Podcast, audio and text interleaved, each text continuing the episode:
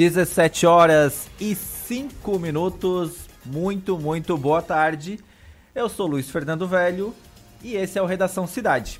Você pode nos acompanhar pelo YouTube, né? No youtube.com/barra Rádio Cidade em Dia e também nos seguir lá nas nossas redes sociais, arroba Rádio Cidade em Dia. Você está sintonizado na 89.1 FM. A Rádio Cidade em Dia é mais um produto do grupo catarinense de rádios. O Redação Cidade, ele tem os trabalhos técnicos do Marcos Knaben e do Gesiel de Medeiros. E também você pode interagir conosco ali pelo, pelo nosso WhatsApp no 991564777. E a gente vai junto até às 19 horas. Hoje no Redação Cidade eu vou conversar com o deputado federal Daniel Freitas do PSL aqui de Santa Catarina sobre o serviço aeropolicial, o SAER, que vai ficar em Criciúma. Também eu vou conversar com outro Daniel, agora Daniel Krause, ele que é coordenador de fiscalização da Agência Nacional de Transportes Terrestres, o ANTT, sobre uma mega operação que eles fizeram durante o carnaval, estão fazendo ainda, realizando a operação, vai até o dia primeiro, mas ele vem passar para nós um balanço parcial aqui do estado de Santa Catarina. Lembrando que ainda tem Giro Esportivo, Vânio Bosley e, como sempre, tudo que foi destaque e é destaque no cenário nacional, regional, estadual aqui no Redação. Então, fica ligadinho aí que está começando Redação Cidade. Acompanhe as informações mais relevantes do seu dia no Redação Cidade. Bom, gente, vai, a gente vai começar com um alerta da Secretaria do Estado da Saúde, que foi divulgado uma fake news envolvendo supostos casos de coronavírus no norte de Santa Catarina.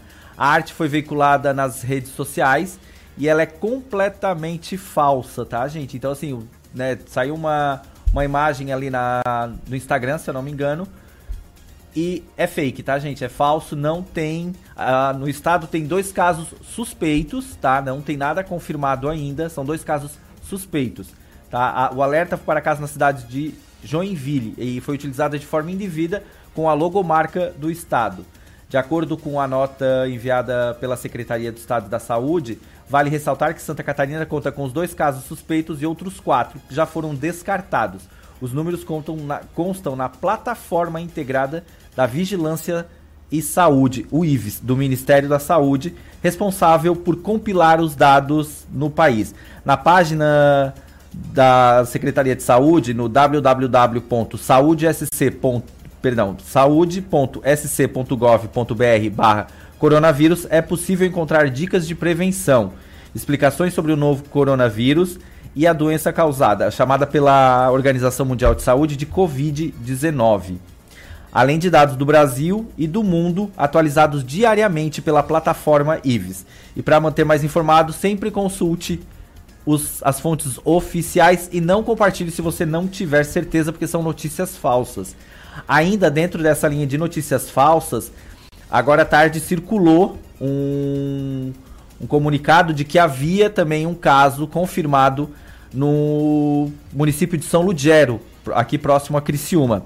A Secretaria de São Ludgero, ela também liberou uma nota, né? A Secretaria de Estado, eh, perdão, Secretaria de Saúde de São Ludgero, através da Vigilância Epidemiológica, informa que até a 1 hora e 30 minutos da tarde desta quinta-feira, 27 de fevereiro, não tem conhecimento de pessoa residente no município que deu entrada na rede municipal de saúde.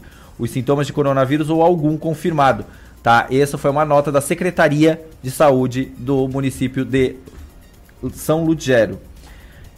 Né, né, dentro dessa linha ainda do, do coronavírus, o aumento por máscaras e álcool em gel nas farmácias de São Paulo aumentou. Estoques em alguns estabelecimentos acabaram após a confirmação do primeiro caso de coronavírus no país, já que o paciente vive na cidade. Apesar disso, as autoridades lá de São Paulo orientam que não é preciso o alarde, tá, gente? Então, fica a dica aí, tenham calma, porque o, o paciente que foi né, comprovado que ele está com coronavírus, ele está é, em quarentena na casa dele, então. Agora, pelo mundo, né? Por causa do coronavírus, a Arábia Saudita suspende a entrada de peregrinos na, em Meca. O país também informou que a entrada no reino com visto de turistas está impedida a pessoas de países afetados pelo novo coronavírus. Nesta quinta-feira, a Arábia Saudita suspendeu temporariamente a entrada de peregrinos que visitavam a mesquita do profeta Maomé e os lugares sagrados do Islã, em Meca e Medina, bem como turistas de países afetados pelo novo coronavírus, o Covid-19. E tem um boletim, a Anvisa, ela tá monitorando o tá fazendo monitoramento do coronavírus, né, dos portos e dos aeroportos e fronteiras. Vamos ouvir.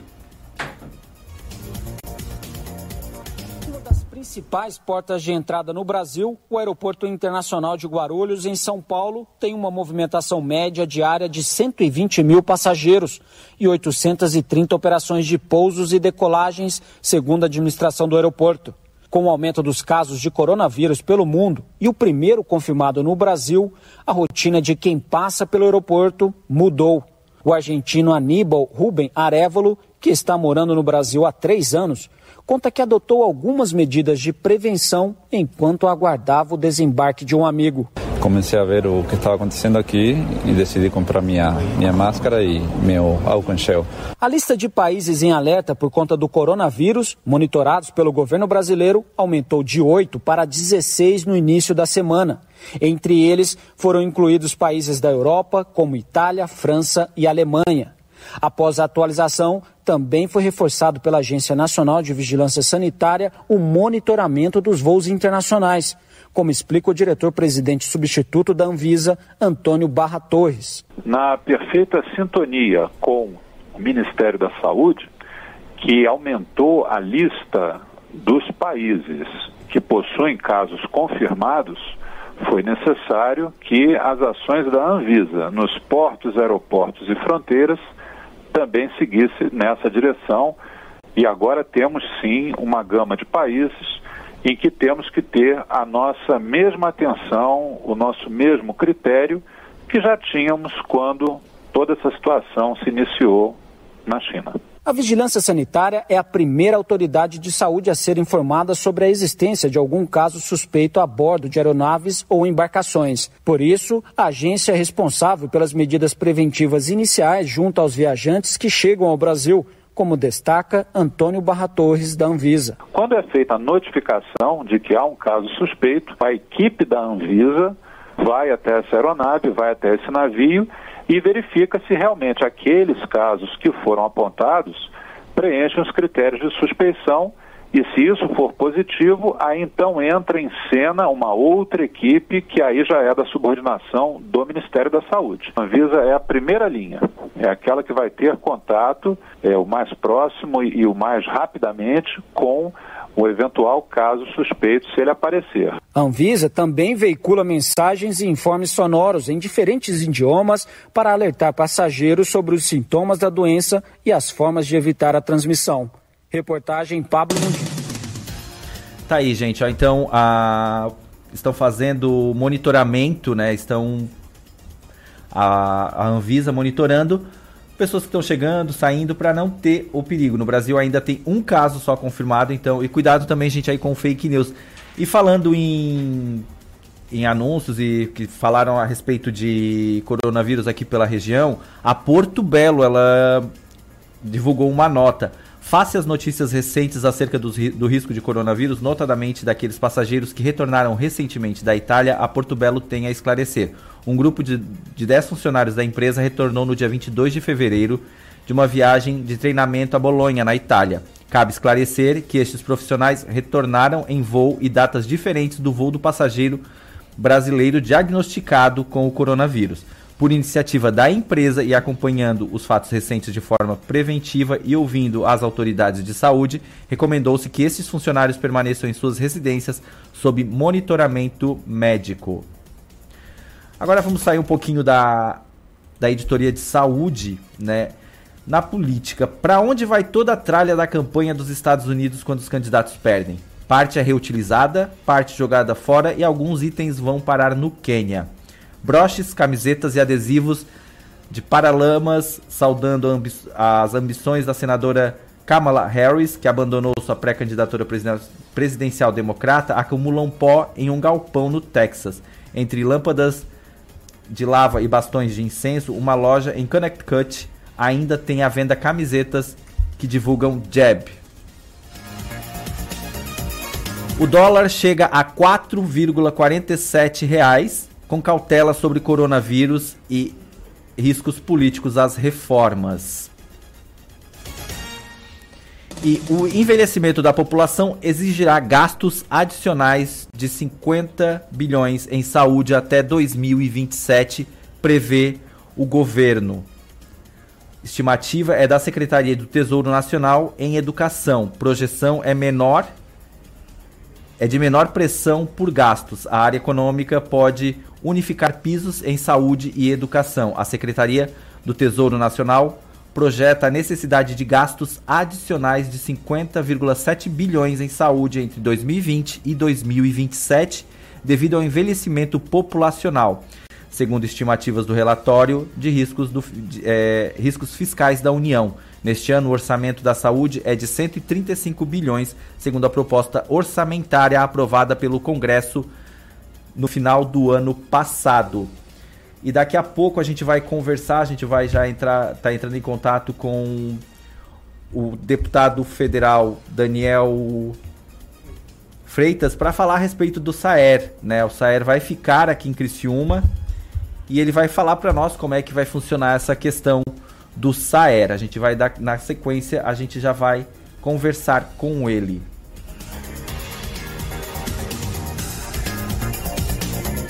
Gente, ó, hoje é quinta-feira, ontem não teve sorteio da Mega, hoje tem, a Mega tá acumulada em 200 milhões de reais. O sorteio das dezenas do concurso 2 2237 será realizado hoje a partir das 8 horas, horário de Brasília, no espaço Loterias Caixa, que fica localizado no terminal rodoviário do Tietê, na cidade de São Paulo. De acordo com a Caixa Econômica, o valor do prêmio aplicado na poupança pode render quase 518 mil reais por mês. Se preferir o, aplicar o dinheiro em bens, o ganhador poderá comprar 40 coberturas de luxo de 500 metros quadrados no bairro de Copacabana, na cidade do Rio de Janeiro. Para quem quiser ainda fazer as apostas, elas podem ser feitas até as 19 horas, então ainda dá tempo, ó em qualquer casa lotérica credenciada em todo o país. A cartela, com seis dezenas marcadas, custa R$ 4,50. E agora já está na linha comigo o deputado federal Daniel Freitas. A gente vai falar sobre o SAER. Boa tarde, deputado. Muito obrigado por atender a, a, Rádio, Cida, a Rádio Cidade em Dia, o Redação Cidade. Alô? Oi, deputado. Boa tarde, Luiz. Boa tarde a todos os ouvintes. É um prazer estar aqui com vocês. Certo, deputado. É... Como é que foram as tratativas para a permanência do SAER aqui em Criciúma? Bom, primeiramente fazer o registro da importância desse serviço do SAER, não somente para Criciúma, mas para toda a região. Um serviço que dispensa comentários e o esforço que nós temos enquanto representantes políticos, de manter esses serviços funcionando aqui, com a sua base né, em Criciúma, como ela vem há algum tempo já acontecendo, e esse serviço estava seriamente ameaçado de ter que sair de Criciúma, porque não tem uma sede própria, é uma sede alugada que teve o seu valor praticamente dobrado agora no último mês, e o Estado não aceitou mais é, a, continuidade daquele contrato e, e, eu fui procurado pelo presidente da Câmara, o vereador Tita Benoli, e, e fui é, indagado o que nós poderíamos fazer em relação à, permanência do SAER na cidade de Criciúma.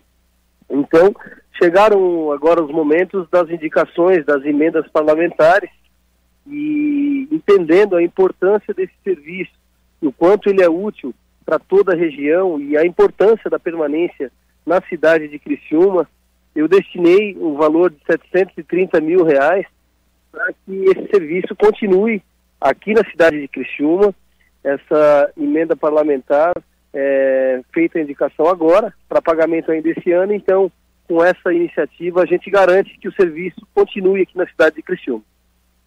É, deputado, é, e tem alguma explicação para que o governo tenha pedido a transferência do local do SAER daqui para o município de Tubarão?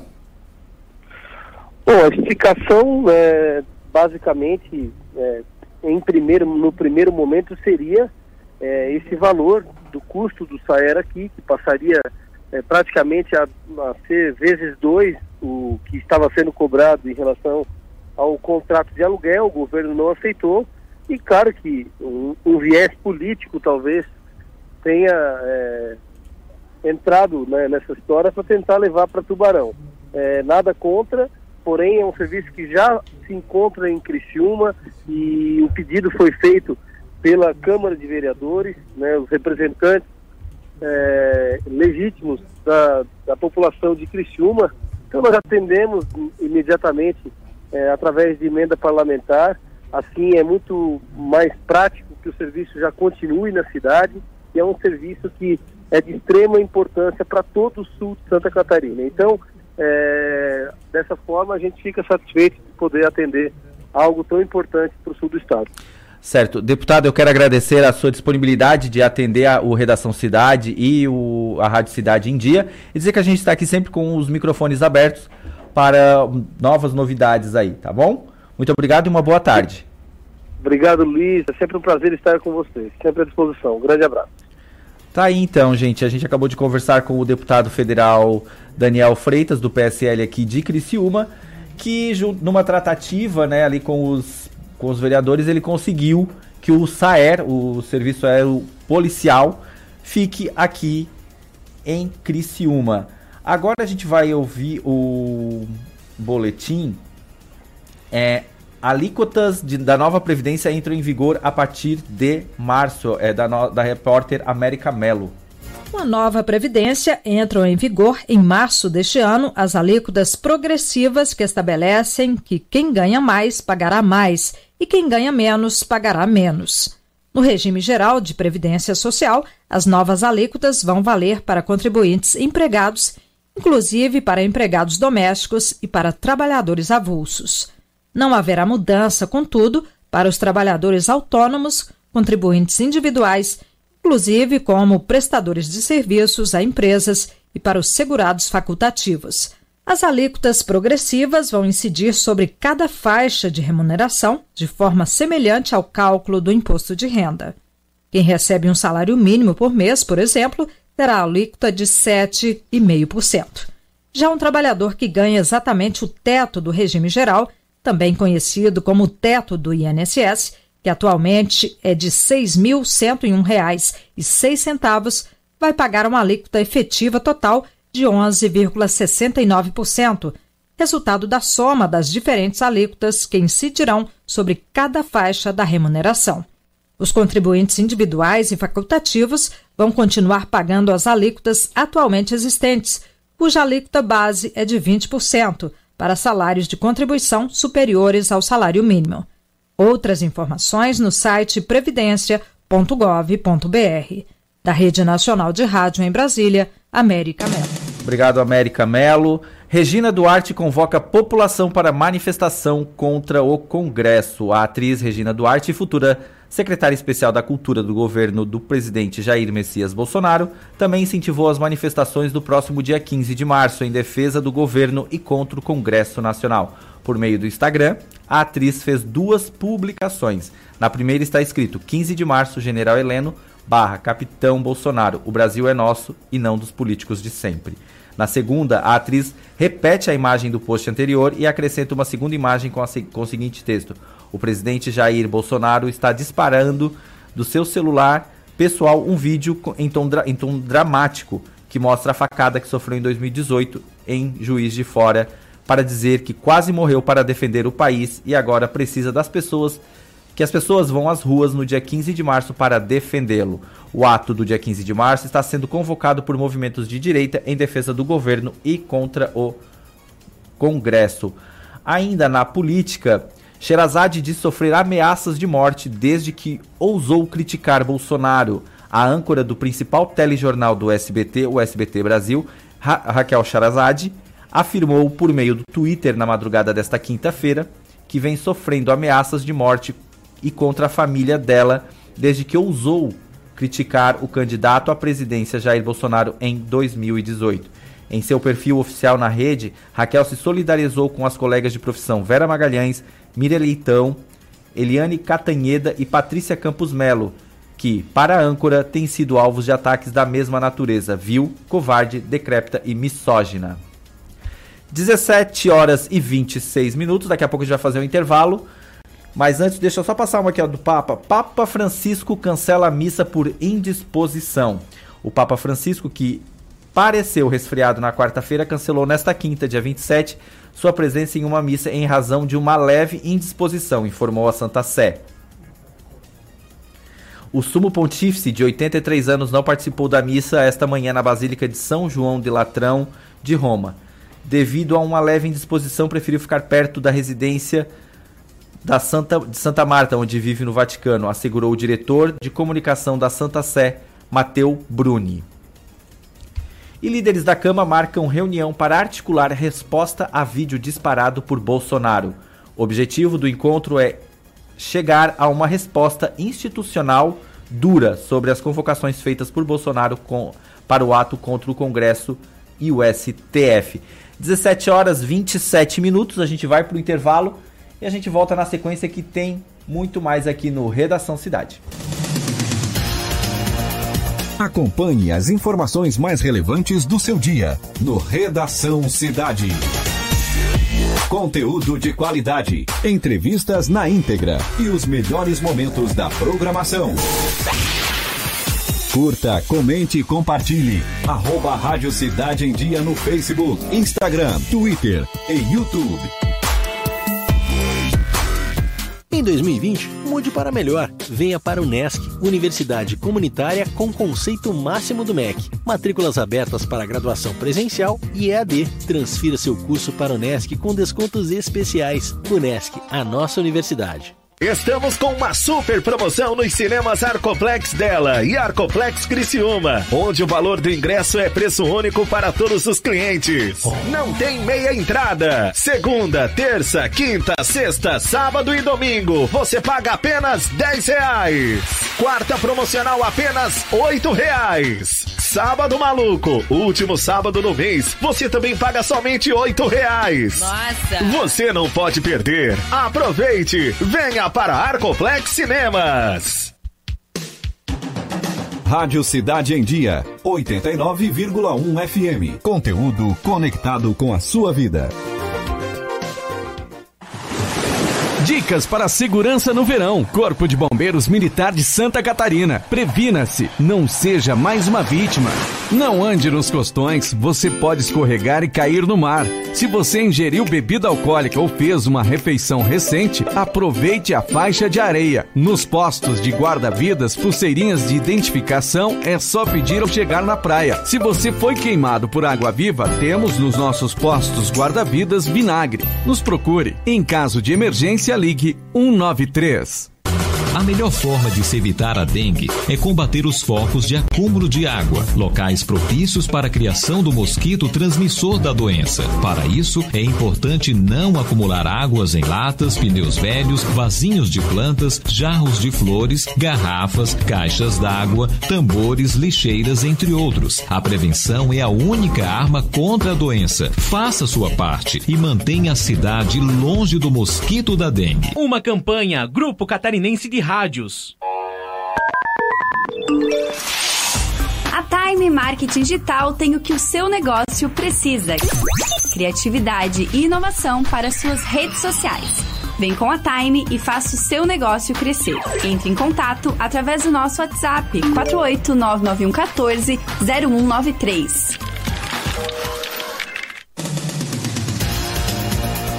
seu resumo de fim do dia, para ficar por dentro das notícias mais relevantes. De segunda a sexta, às 17 horas, você ouve o Redação Cidade. Oferecimento Unesc. Matrículas abertas. Formação e inovação para transformar o mundo. 17 horas e 30 minutos, esse é o Redação Cidade. Segue a gente lá, arroba Cidade em Dia e dá um like lá no nosso canal, youtube.com barra Rádio Cidade em Dia. Gente, ó, o, é, a importância da preservação da instituição Criciúma é destacada por entidades.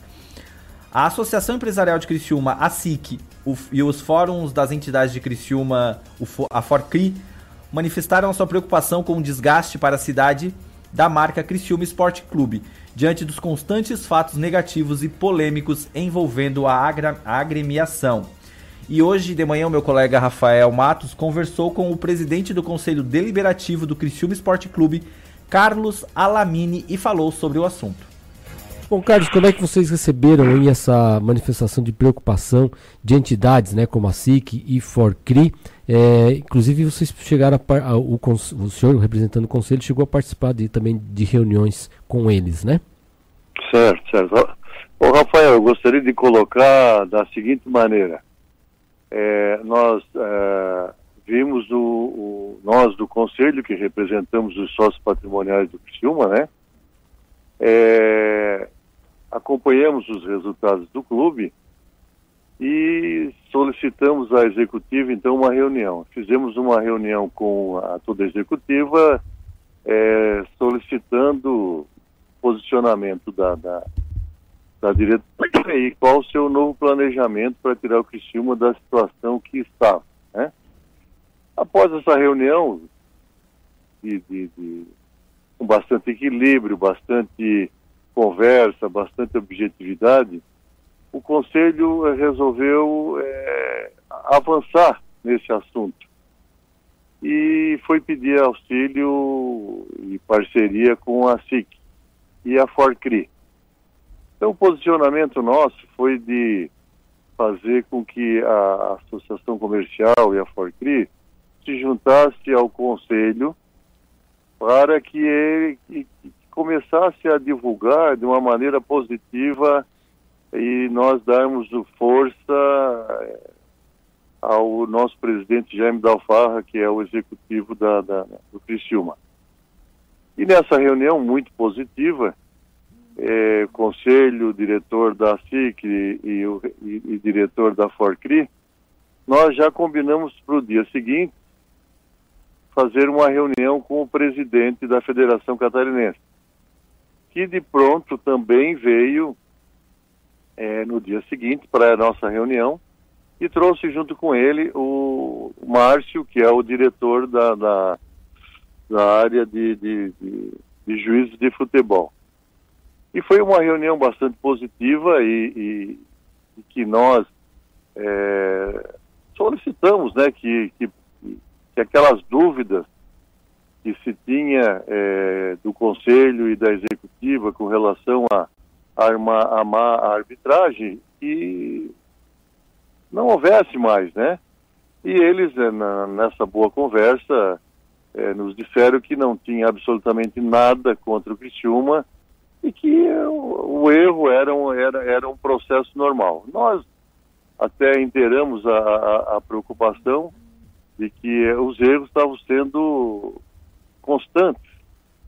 E nessa boa conversa de, de, de, de união da, da federação, do quadro de árbitros, do conselho e das entidades de Criciúma, nós entendemos que, que, que é, buscamos ali uma, uma situação positiva para que a gente não, não, não, não desanimasse, que nós é, continuássemos firmes na, na, na frente dessa grande instituição que é o Criciúma e que na realidade ele realmente representa muito para nossa região e nós expomos isso à federação através do Rubinha, através do Marco, né, que, que e ele se preocupasse um pouco mais com a nossa situação aqui, que nós não queríamos benefício nenhum, mas que nós não fôssemos prejudicados.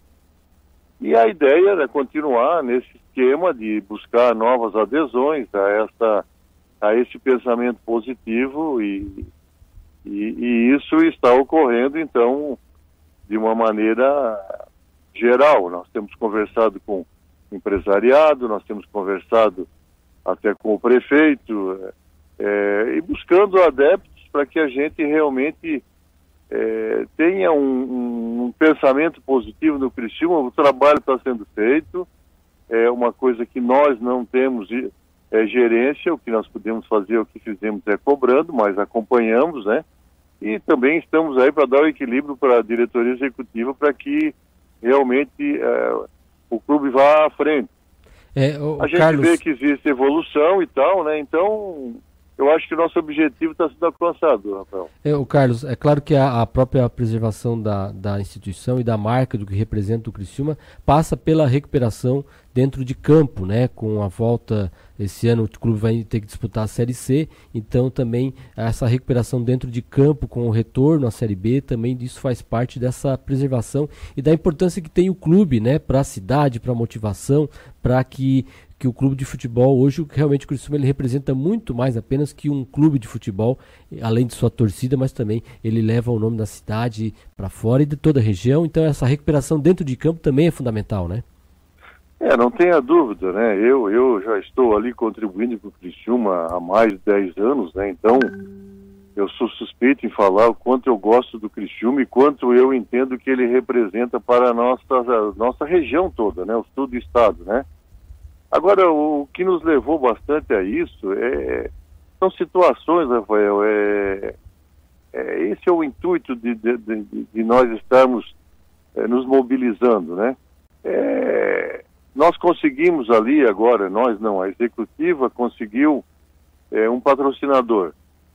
No outro dia, vários é, torcedores xingaram o patrocinador porque não não devia estar patrocinando um timinho daquele ali. Então, não é esse o objetivo. Eu acho que nós temos que pensar positivo e, e, e fortalecer quem está querendo ajudar o Criciúma e ah, mas o problema é o Jaime. Bom, o Jaime daqui dois anos sai, ele está fazendo um excelente trabalho, está tirando dinheiro do bolso, tem dado, tem, tem, tem sido é, infeliz em algumas situações, mas é difícil buscar um empresário que realmente se disponha a gastar o que ele está gastando, se disponha a divulgar o que é o Criciúma para a região, né? Então, é difícil fazer futebol, não tem dúvida disso, né? Então, que nós temos que fazer o que é? É ajudar. Esse é o termo que a gente está buscando junto às instituições, né? É preservar o nome, sem sombra de dúvida, e, e, e dar condições cada vez mais para que o Jaime consiga sair dessa situação também. Ele está ele tá botando o nome dele também nessa situação e, e a gente está preservando o nome do, do, da instituição. Essa é, é a intenção nossa, não tenha dúvida disso. Todo mundo quer o melhor, né? É, Carlos, o Conselho já pensa para daqui dois anos, com a saída da, do, do, Jaime da Alfarra, também a continuidade do clube, como é que vai ser? Nós, te, nós estamos formando um grupo de pessoas é, bem é, indicadas para tal, né? né administradores, advogados, economistas, né? Estão estudando as, moda estão estudando as modalidades que existem de contrato é, hoje, é, na atualidade, né? Porque não sei se, se eu tenho minha, minha, minhas dúvidas é, se nós tivéssemos um presidente com Pires na mão, se a gente conseguiria chegar nesse mundo do, do futebol em algum lugar, né? Então, nós estamos estudando quais seriam as alternativas, né, que existem em termos de contrato.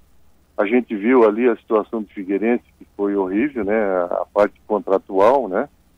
Então a gente não quer que ocorra isso. Hoje está bem administrado nesse aspecto, né? E Criciúma não tem dívida, o Criciúma está bem, né? O que precisa se ajustar é o futebol, é o que realmente a torcida quer, sem sombra de dúvida. E nós estamos muito preocupados que ano que vem encerra o mandato do Jaime, né? Não sei se ele vai querer renovar, não sei se o conselho vai, vai mudar um pouco a figura, então nós vamos é, deixar uh, uma base bem forte para próximo presidente do conselho e diretoria para que tome as, uh, vamos dizer assim, o mais correto possível a, a sequência do Criciúma, né?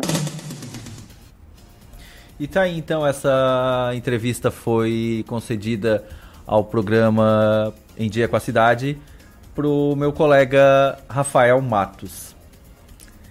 Marinha prepara plano para tratar de navio encalhado no Maranhão. A Marinha do Brasil montou um gabinete de crise na capitania dos postos dos portos, perdão, na capitania dos portos do Maranhão, no comando do 4 Distrito Naval em Belém e no comando de operações navais no Rio de Janeiro, para tratar os possíveis danos ambientais oriundos de um encalhe do navio Stellar Banner e, do, e dos planos de desencalhe e salva, salvatagem para retirada da embarcação.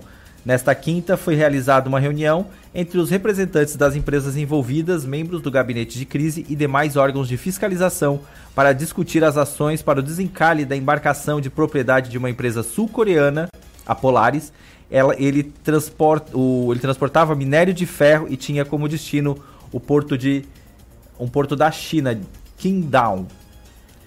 Estados Unidos e Talibã se preparam para assinar acordo. Washington e o Talibã planejam assinar no sábado um acordo histórico em Doha para preparar a saída das tropas americanas da guerra mais longa de sua história e iniciar as negociações de paz entre os diferentes atores do Afeganistão. O acordo será apresentado como início de uma nova era no Afeganistão, país pobre e devastado por guerras há mais de 40 anos, e prevê o fim da intervenção dos Estados Unidos iniciada em 7 de outubro de 2001, em resposta aos, aos ataques de 11 de setembro. Startup de Curitiba cria Uber dos repositores de supermercado. O serviço já tem 120 empresas clientes, dentre elas Coca-Cola, Ambev, Philips Morris, além de, mil, de 16 mil repositores cadastrados. A startup Antor funciona assim: as empresas interessadas no serviço de reposição se cadastram com a startup e do outro lado, pessoas interessadas em realizar o serviço baixam o aplicativo. A partir daí, as tarefas aparecem para os repositores que ganham para realizá-las. O nosso negócio é resolver o, problem o problema de reposição de mercadorias nos pontos de vendas. É bom para o varejo, para a indústria e para o repositor, afirmou, afirma o fundador Guido Jackson. Autor da lei sobre o cannabis medicinal na Colômbia vem ao Brasil. Juan Manuel Galan participa do primeiro evento internacional sobre cannabis medicinal no Brasil, a Expo Cannabis. O ex-senador colombiano Juan Manuel Galan, autor da lei que regulamentou o uso da cannabis medicinal no país e promotor da reforma da política de drogas, estará em São Paulo em abril. Ele participará do primeiro evento internacional sobre cannabis medicinal no país.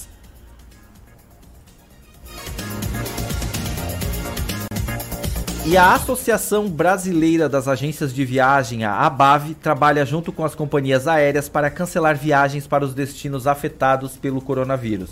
A presidente da ABAV, a Magda Nassar, orienta que os consumidores procurem a, os agentes de viagem para mudar a data da viagem ou modificar o destino. Ela disse que o setor de cruzeiros é o mais resistente para não aplicar multas em casos de cancelamento. A gente vai daqui a pouquinho conversar com o Daniel Krause da ANTT, que eles fizeram uma, eles estão realizando uma mega operação e de trans, no transportes aqui na nossa região, aqui em Santa Catarina. Ele vai passar os dados.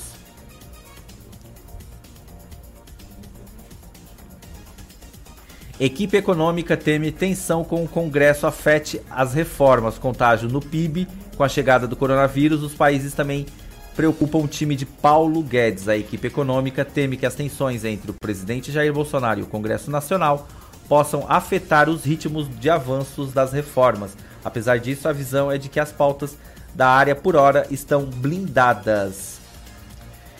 E agora a gente vai falar, a frente parlamentar do gás natural da Assembleia Legislativa vai atuar no apoio a uma nova alternativa para o fornecimento de gás natural liquefeito em Santa Catarina. As informações são da Rádio Assembleia Legislativa. A Frente Parlamentar do Gás Natural da Assembleia Legislativa vai atuar no apoio a uma nova alternativa para o fornecimento de gás natural liquefeito no Estado.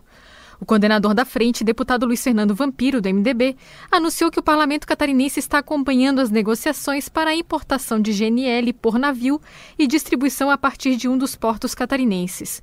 Hoje, o único meio de fornecimento de gás natural liquefeito em Santa Catarina é por meio de um ramal que traz o produto da Bolívia e atende apenas a região litorânea. Um metro cúbico de GNL, que é ele líquido, representa 600 metros cúbicos de gás natural. Ou seja, então é, de uma forma muito compacta você pode fazer uma proliferação do gás em Santa Catarina, eh, em outros locais onde não tem gás natural, postos de gasolinas, pequenas empresas e fomentando, obviamente, esse mercado de gás até chegar o gás natural canalizado. Então são alternativas importantes que nós precisamos estar atentos para esse novo mercado eh, mundial. O projeto apoiado pela Frente Parlamentar prevê que o gás natural liquefeito chegue a Santa Catarina por navio, onde uma unidade flutuante faria distribuição para o resto do estado.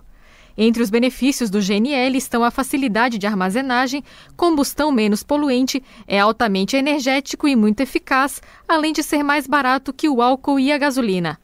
O deputado Luiz Fernando Vampiro destaca que a vinda do gás natural a Santa Catarina, por meio do ramal litorâneo, garantiu um grande desenvolvimento para indústrias da região e espera que a nova alternativa de distribuição do gás ajude no fortalecimento das outras regiões do estado. As duas principais empresas consumidoras de gás de Santa Catarina, a Porto Belo e a Eliane, que representam quase que. Eh, 25% de todo o gás consumido em Santa Catarina, eles têm, obviamente, novos investidores, onde o gás a carvão não é mais interessante.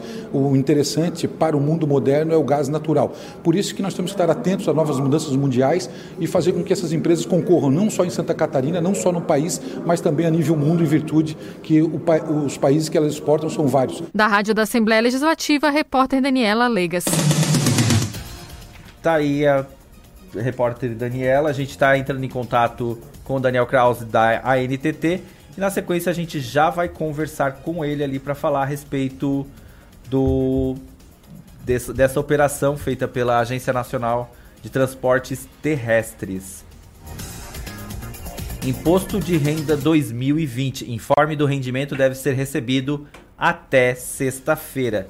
Contribuintes podem pode receber o, compro, o comprovante por e-mail, baixar na internet, acessar o aplicativo e para a entrega ele tem a declaração da começo da entrega da declaração começa na segunda, dia 2. As empresas e instituições financeiras têm até sexta-feira, amanhã, para enviar aos contribuintes os comprovantes de rendimentos referentes ao ano passado.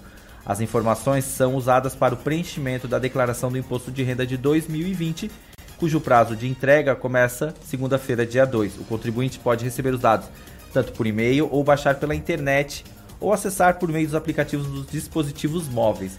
A Receita vai usar essas informações para cruzar os dados e verificar se o contribuinte preencheu errado ou sonegou impostos. Desde o período da campanha ao lado do presidente Jair Messias Bolsonaro, em 2018, o vice Hamilton Mourão ocupou espaço de representante do governo nos eventos empresariais, palestras, discursos em eventos de federações de indústrias, associações empresariais e entidades dos setores como agronegócio são comuns na agenda do vice-presidente, que faz pelo menos 50 via fez, aliás, 50 viagens em 2019 para compromisso em toda a região do Brasil. E nesta sexta-feira ele vai fazer a terceira visita dele aqui em Santa Catarina desde o início do governo. A visita será em Florianópolis para uma palestra no auditório da Federação das Indústrias de Santa Catarina, a Fiesp. O evento que marca o início das celebrações dos 70 anos da entidade. E já está comigo na linha o Daniel Krauser para falar a respeito ali da mega operação da Agência Nacional de Transportes Terrestres. Daniel, muito boa tarde, obrigado por atender o Redação Cidade, atender a Rádio Cidade em Dia. Boa tarde a todos, boa tarde a todos os ouvintes. É um prazer estar aqui com vocês. Daniel, é, como é que funcionou essa mega operação da ANTT? Nós desenvolvemos uma operação uh, em todo o período pré-carnaval e carnaval, eh, no estado de Santa Catarina, visando a segurança de todo usuário do transporte coletivo interestadual e internacional de passageiros, eh, dando maior confiabilidade a todo o sistema e a toda a operação. Certo. E nessa, nessa fiscalização, desculpa, é, nessa fiscalização, quais eram os, os itens checados? Os itens é, de competência checados pela equipe de fiscalização da NTT é questões de segurança, uh, segurança do passageiro e segurança veicular, verificar se os veículos de transporte de fretamento, né, possuem laudo de inspeção veicular, se eles têm aferição do Imetro é, junto ao tacógrafo, extintor de incêndio válido e, e pressurizado, é, se as questões é, internas do veículo condizem com aquelas uh, disponibilizadas no sistema, com acessibilidade, e se existe também o seguro de responsabilidade civil que garante a indenização a todos os usuários em algum eventual acidente ou coisa do gênero, né? Certo. A, a mega operação ainda tá, é, continua, ela, ela vai até domingo, né? Isso, a operação, ela é um braço da operação nacional que ocorrendo no país inteiro e aqui em Santa Catarina com mais veemência, né? Ela começou na semana passada, na quarta, terça, quarta-feira, e ela se estende até o final do, do feriadão agora de carnaval, que é quando o pessoal retorna para as suas residências e a gente dando um apoio em cima da, da questão de segurança e dentro desse, né, nessas datas ainda até, vocês já tem mais ou menos um, alguns dados que possam ser divulgados já até hoje, por exemplo, até ontem? Já, já, nós temos, os dados eles estão sendo atualizados diários, mas uh, hoje ele já está passando de 800 veículos fiscalizados, é, mais de 90 autos de infração uh, realizados, né? Tivemos oito apreensões de veículos é, retidos encaminhados para o pátio e, e, outras questões de segurança que puderam ser sanáveis e aí foram só feito a adequação do local, mas realizado o auto de infração. Certo. Fora, ah tá, desculpa, pode continuar. Fora essa questão da, da atividade mais intensiva da fiscalização, nós também estamos com uh, algumas atividades eh, de conscientização junto ao usuário, principalmente quanto à necessidade da, da conscientização do usuário utilizar o cinto de segurança no transporte coletivo. Então, estamos realizando junto com o pessoal da Polícia Rodoviária Federal, que nos, que nos dá um apoio muito grande nessas operações, junto com o pessoal da concessionária, principalmente a Autopista Litoral Sul, no sentido norte da Santa Catarina, é, a divulgação da necessidade do passageiro estar utilizando o cinto de segurança dos veículos, está sendo feito a panfletagem e a conscientização, de forma que atingimos mais de 40 veículos, 44 veículos fiscalizados e mais de 1.500 usuários efetivamente conscientizados. Né? Certo. É, você comentou ali a respeito da questão do uso de cinto de segurança no, nos ônibus né, de, dos passageiros ali. Isso ainda é um problema? Falta uma conscientização mais forte a respeito do uso do cinto de segurança no ônibus? Infelizmente, é, é costumeiro verificarmos que os nossos usuários do transporte coletivo é, regular é, não costuma não utilizar o cinto de segurança, apesar de ser uma exigência legal e é uma obrigatoriedade, mas não é não entrou na rotina e no costume é, do pessoal ainda a utilização do cinto de segurança há um dado que coloca que é, com a utilização do centro de segurança, cerca de 75% dos acidentes eles conseguem é, ser ultrapassados sem nenhuma vítima fatal, ao contrário dos que não possuem cinto, né? Certo. Daniel, quero te agradecer por né, se, é, se, disponibilizar para dar uma entrevista para a Rádio Cidade em Dia, para o programa Redação Cidade, e que os nossos microfones estão sempre abertos aqui para quando tiver essas megas operações sempre trazer, nos informar para que a gente possa estar tá passando para os nossos ouvintes. Mais uma vez, muito obrigado, uma boa tarde. Agradecemos, obrigado a todos os ouvintes e a Agência Nacional de Transportes Terrestres, principalmente a Unidade Regional de Santa Catarina, está à disposição de todos vocês aí. Certo. Eu conversei com o Daniel Krauger, ele que é da Agência Nacional de Transportes Terrestres, né? Ele é o coordenador da desculpa. Ele é o coordenador de fiscalização da Agência Nacional de Transportes Terrestres. 17 horas e 55 minutos. Após Banco Central impor limite, juros do cheque especial caem para 165,6% ao ano. Apesar da redução de 82 pontos percentuais na, em, na comparação com dezembro, taxa está acima do teto de 151,8%. Modalidade ainda é a mais cara do país.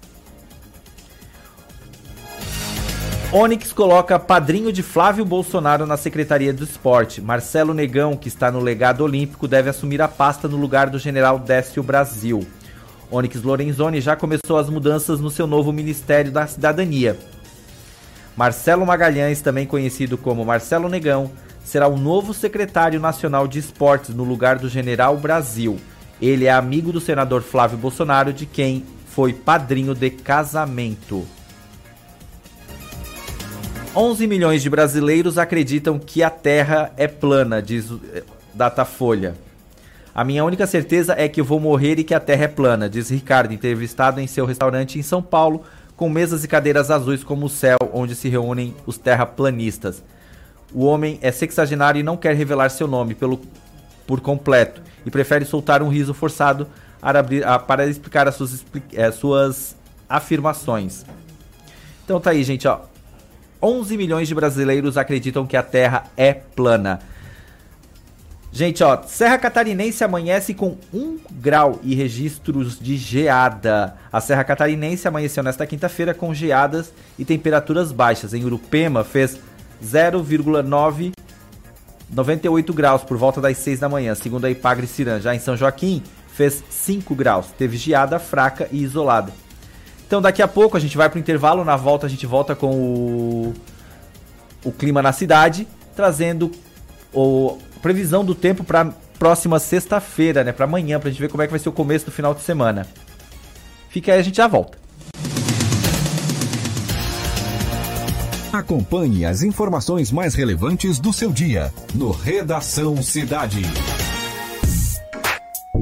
Acompanhe a Rádio Cidade em Dia nas redes sociais arroba Rádio Cidade em Dia. Estamos no Facebook, no Instagram, no Twitter e no YouTube. Em 2020, mude para melhor. Venha para o NESC, Universidade Comunitária com conceito máximo do MEC. Matrículas abertas para graduação presencial e EAD. Transfira seu curso para o NESC com descontos especiais. O NESC, a nossa universidade. Amor, não fique preocupado, mas hoje à noite eu sonhei com o meu ex. Papai, eu tenho dois namorados e estou pensando em ampliar para três. Querida, me desculpe a franqueza, mas acho que você engordou. Vovó, aquela sua sobremesa é muito ruim, foi por isso que sobrou. Aquele seu perfume que eu adoro, hum, lembra minha primeira namorada. Aquela sua camisa autografada do Brasil não sumiu, eu dei pro filho da empregada. Eu uso seu batom e seus vestidos sempre que você está dormindo. A cada dez vezes que a gente namora, em oito delas acabo fingindo. Tem muitas coisas que a sua família não precisa saber. Mas se você é doador de órgãos, isso você tem que informar. Seja um doador, avise sua família. Uma campanha da APAR. Uma campanha Grupo Catarinense de Rádios. ZYN 553. Rádio Cidade em Dia. Conteúdo conectado com a sua vida. Estamos com uma super promoção nos cinemas Arcoplex dela e Arcoplex Criciúma, onde o valor do ingresso é preço único para todos os clientes. Não tem meia entrada. Segunda, terça, quinta, sexta, sábado e domingo, você paga apenas 10 reais. Quarta promocional apenas 8 reais. Sábado maluco, último sábado do mês, você também paga somente 8 reais. Nossa! Você não pode perder. Aproveite, venha para Arcoplex Cinemas. Dicas para segurança no verão. Corpo de Bombeiros Militar de Santa Catarina. Previna-se, não seja mais uma vítima. Não ande nos costões, você pode escorregar e cair no mar. Se você ingeriu bebida alcoólica ou fez uma refeição recente, aproveite a faixa de areia. Nos postos de guarda-vidas, pulseirinhas de identificação é só pedir ao chegar na praia. Se você foi queimado por água viva, temos nos nossos postos guarda-vidas vinagre. Nos procure. Em caso de emergência, ligue 193. Conteúdo de qualidade, entrevistas na íntegra e os melhores momentos da programação. Curta, comente e compartilhe. Arroba Rádio Cidade em Dia no Facebook, Instagram, Twitter e YouTube.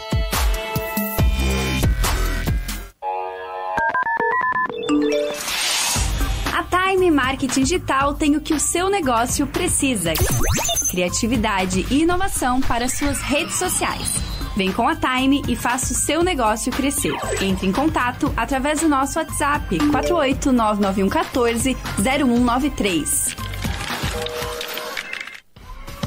Oi, pessoal. Eu sou a Tereza Carneiro. De segunda a sexta-feira, eu estou junto com a Emanuela Justino no programa Casa é Sua, das duas às cinco da tarde. Levamos até você muita informação, música e entretenimento. Então fica ligadinho na 89.1 FM e se inscreva no nosso canal no youtube.com barra Rádio Cidade em Dia para conferir todos os nossos conteúdos. Além, é claro, de acompanhar as nossas redes sociais, arroba Rádio Cidade em Dia no Facebook, Instagram e Twitter. Rádio Cidade em Dia, conteúdo de qualidade no ar e na palma da sua mão. Acompanhe as informações mais relevantes do seu dia no Redação Cidade. Estamos de volta, 18 horas e 2 minutos e em Criciúma 22 graus. Tem o solzinho indo embora. Hoje foi um dia bem quente assim ontem, né? Então, vamos ver como é que vai ficar a previsão do tempo para sexta-feira. Clima na cidade. Tudo sobre o tempo.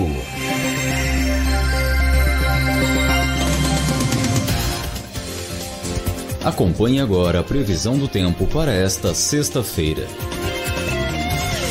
Vamos ter um dia com presença de sol e poucas nuvens em Santa Catarina, ainda por influência da massa de ar mais seco que predomina aí no sul do Brasil. A temperatura ainda fica baixa no período da madrugada e amanhecer, não tanto quanto esta quinta-feira. E a mínima deve ficar próxima à marca de 5 graus nas áreas mais altas do Planalto Sul. Durante o dia, temperatura em elevação. O vento sopra do quadrante sudeste a nordeste, a intensidade fraca a moderada. Gilsânia Cruz, meteorologista da EPAG Cirã, com as informações do tempo para Santa Catarina. Esta foi uma produção do Serviço de Rádio da Secretaria Executiva de Comunicação, em parceria com a EPAGRE Cirã.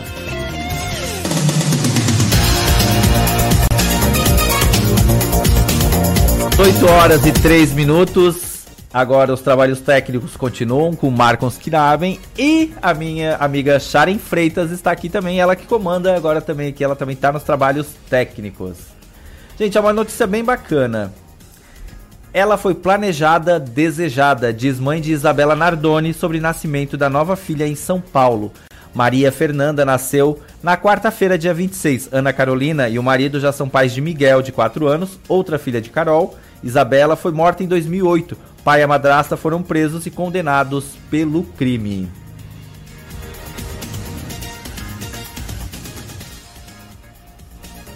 E agora a gente vai ouvir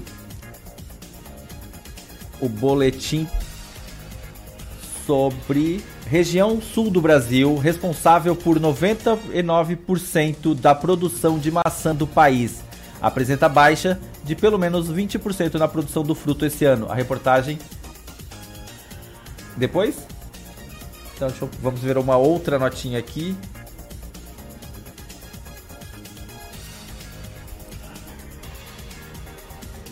Ó. Tá no ponto? Então vamos lá então.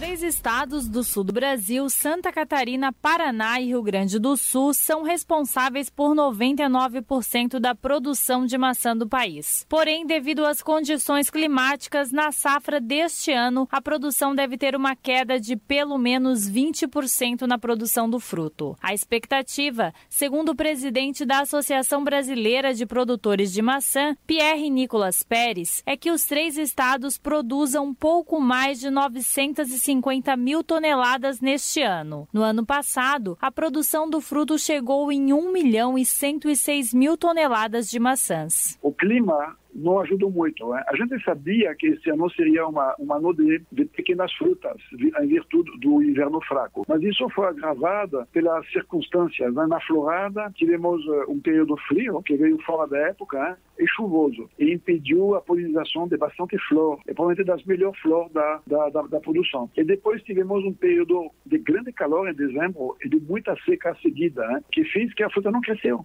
A fruta que era já pequena por natureza ficou menor ainda. Né? E a média que se considerava era 8 frutas por quilo, passou a 10 frutas por quilo. Temos uma frustração de safra devido à perda por tamanho, principalmente. Apesar do tamanho reduzido, as maçãs das variedades Gala e Fuji, as principais da região, devem estar mais doces. Pérez explica. Calor e a falta de água concentram os açúcares e a fruta é mais doce que a média dos outros anos. Por ter menos água também, a polpa é mais crocante. E a cor, a cor esse é muito boa, né? de virtude provavelmente dos frios que tivemos no início. Né? Santa Catarina é o principal produtor de maçã do Brasil. O fruto é um dos destaques do agronegócio do estado catarinense, que conta com 2.992 produtores. Do volume produzido na última safra, Santa Catarina foi responsável por 53%, Rio Grande do Sul por 44% e Paraná por 3%. Essa proporção deve ser mantida mantida também na safra deste ano. A maçã produzida no Brasil é uma das únicas livre da Cidia pomonella. A praga, também conhecida como traça da maçã, pode causar grandes prejuízos aos produtores rurais. Segundo Pierre, isso ajuda o Brasil nas exportações do fruto. Só o fato de garantir esta zona livre de, de, de garanta ao Brasil um estatuto um pouco especial, uma possibilidade de exportar para qualquer país, que isso é bom, e também uma redução no, no uso de agroquímicos, de defensivos agrícolas. Porém, segundo o presidente da Associação Brasileira de Produtores de Maçã, o tamanho reduzido dos frutos dessa safra deve sim afetar a exportação da maçã brasileira, principalmente para os países que preferem os frutos maiores maiores. Olha, a fruta menor é menos valorizada. No entanto, como tem uma safra menor, o preço médio do calibre deve ser melhor que ano passado. A exportação tem um foco todo especial para a Ásia, que carrega bastante fruta pequena. Né? Provavelmente vamos exportar menos para a Europa, que normalmente procura calibre maior. A Rússia também, que procura calibre maior. Nesse caso, vai ter dificuldade de exportar os maiores volumes. Quanto na Europa, os países que vão, que podem importar a fruta esse ano são mais Inglaterra e Irlanda, em virtude que eles são compradores de fruta menor. De Florianópolis, da Rede de Notícias Acaerte, repórter Stephanie Alves. Tá aí então, repórter Stephanie Alves, muito obrigado. E agora já está na linha comigo, Vânio Bosley, com o seu ponto de vista. Ponto de vista nos bastidores da política. Boa tarde, Vânio Bosley, tudo bom? Alô? Da Rádio Cidade. Alô? Oi, Vânio. Alô? Tá me ouvindo? agora? Oi, tô te ouvindo agora, Oi, pode tô. falar. Tá. Boa tarde a todos. O assunto do dia aqui na, em Santa Catarina, vamos dizer, foi uma Assembleia Geral realizada agora à tarde, no centro da cidade, pela PRASC. A PRASC é a associação que reúne os policiais militares e bombeiros militares e se reuniram hoje para decidir se aceitava ou não uma proposta de reposição salarial apresentada pelo governo do estado antes do carnaval, que centrava no seguinte quesito: uma, um aumento salarial de 17,5%, mas pagos em quatro parcelas, a partir deste mês de março, eh, depois em janeiro de 2021 e terminando em janeiro de 2022. Então, como a gente já antecipava na semana passada aqui na Rádio Cidade em Dia, ah, inclusive com declarações da diretoria da PRASC, os quase 2 mil ah, policiais que, ah, que, participaram dessa Assembleia ah, hoje à tarde aqui na capital decidiram rejeitar o, o índice de aumento salarial apresentado pelo governo. A primeira, eles alegam de que o prazo é muito longo. Os policiais vão receber durante três anos uma parcela, uh, um percentual, né? Limitado até chegar aos 17,5% em janeiro ou setembro de 2022.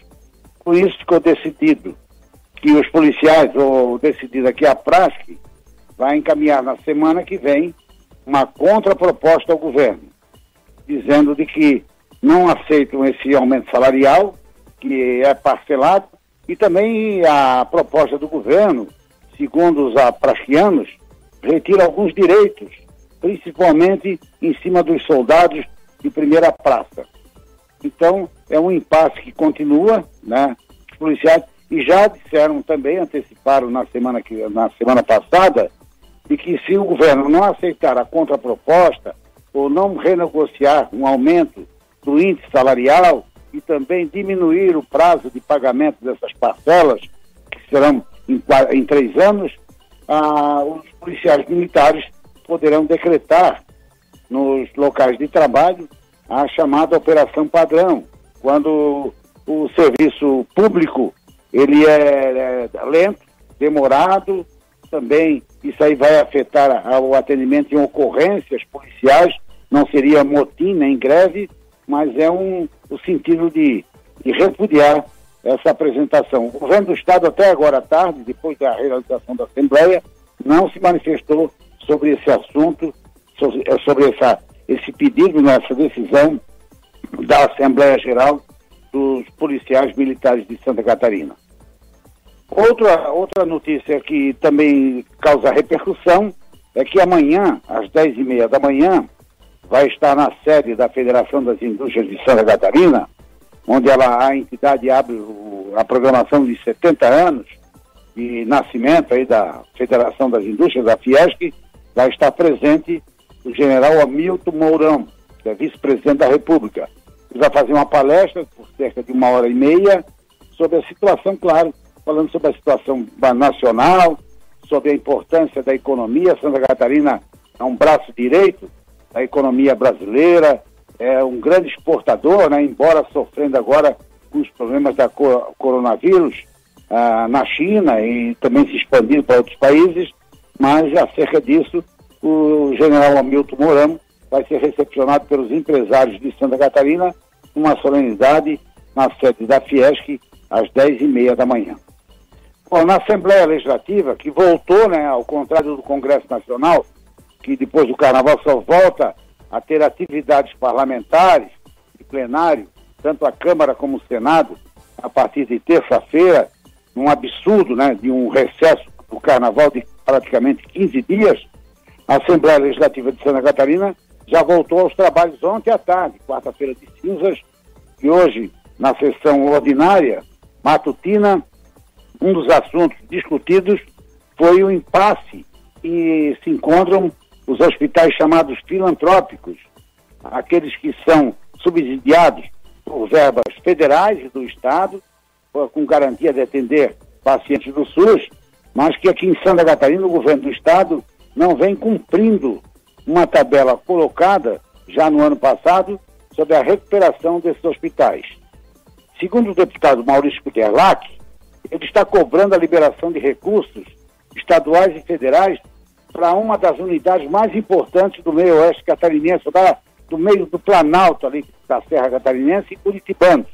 Ele diz que o hospital corre o risco de fechar suas portas, porque além de não estar recebendo a parte integral das verbas do governo federal, o governo do estado não vem cumprindo um acordo celebrado no ano passado.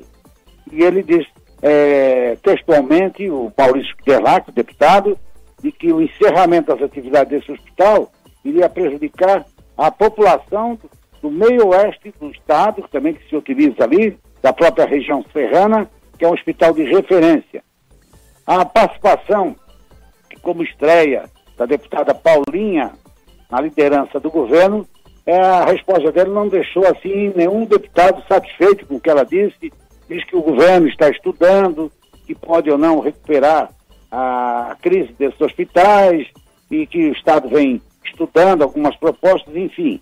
Realmente, é, na Assembleia Legislativa já dá para se ver que neste ano, que começou, né, agora na quarta-feira de cinzas, ontem, o governador Carlos Moisés precisa, precisa mudar o seu, o seu destino, né?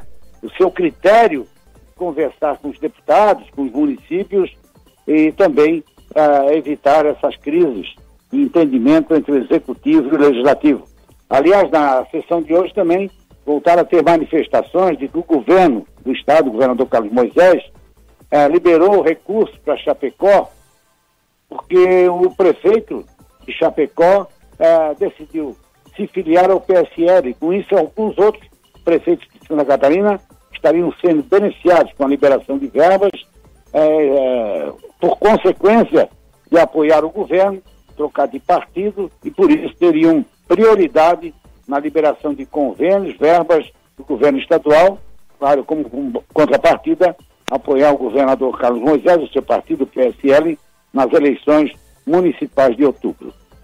Bom, na questão nacional, está se vendo aí uma disputa muito grande, um debate muito grande acerca dessa manifestação programada para o próximo dia 15, de repúdio, né, a, a, as ostentações, segundo os apoiadores do governador, do presidente Bolsonaro, de que o Senado quer ter o direito de, através de emendas impositivas, ter o direito de liberar como quiser uma verba de 30 bilhões de reais do orçamento da União. E lembram os apoiadores do presidente Bolsonaro de que os senadores e deputados vão se prevalecer desse dinheiro, desse robusto é o orçamento de 30 bilhões de reais, para beneficiar, claro, aliados políticos na eleição de prefeito e vereador de outubro deste ano. Hoje pela manhã, na mesa diretora do Senado, durante uma reunião da mesa diretora do Senado, um fato inusitado.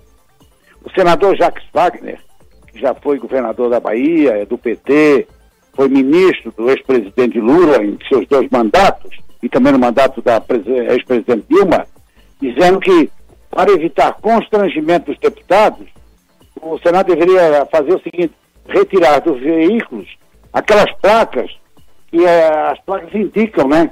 Olha, tem uma indicação que o veículo é do Senado Federal, do senador tal, ele diz que é para evitar constrangimento, olha só, e também não ser alvo de manifestações da população. Daí dá para se ver com essa atitude, né, essa indicação do senador Jacques Wagner, que os políticos no Brasil, realmente os membros do Congresso Nacional, estão passando por dificuldades, até porque atropelam, né, de vez em quando, esse novo partido político, esse novo estilo democrático de governar do presidente Jair Bolsonaro. Aliás, eles também protestam, a maioria dos congressistas, de que o governo estaria patrocinando essa manifestação do dia 15 de março, agora deste mês de março, contra o Congresso e a atuação dos parlamentares. Já que eles dizem lá em Brasília, no Congresso, na Câmara e no Senado, que eles estão sempre defendendo a população, por que, que eles não fazem o seguinte? Para contrapor essa manifestação que se diz patrocinada pelo Palácio do Planalto, por que, que eles, senadores e deputados, não fazem o seguinte? Convoquem a população também para uma manifestação pública a favor deles, senadores e deputados, para ver o resultado do que eles é, representam para a sociedade brasileira, que não é nada fácil. Mas então façam o seguinte, façam de contraponto o pedido para que a sociedade brasileira vá às ruas para apoiar senadores e deputados. Realmente, se houver isso, olha, vai ser uma grande. Eles serão ovacionados, tenho certeza, não de todos, não vamos generalizar, vão ser ovacionados. Haja ovo em granja em Feira Livre para receber alguns dos parlamentares federais, daqueles que se dizem representantes do povo. Certo. Era isso então, Vânio? É isso aí, amigo. Certo, Vânio. Te agradeço por mais essa participação um aqui na Rádio Cidade. e até amanhã com mais um ponto de até vista. Amanhã. Obrigado. Obrigado, amigo. Obrigado, ouvintes. Um abraço. Até amanhã, então. Tá aí, então, Vânio Bosley com o seu ponto de vista, trazendo tudo, né, o seu ponto de vista sing, sing, sing, sing, sing, sing, sing, sing, sing, sing, sing, sing, sim, sim, sim, sim, sim, sim, sim, sim, sim, sim, sim.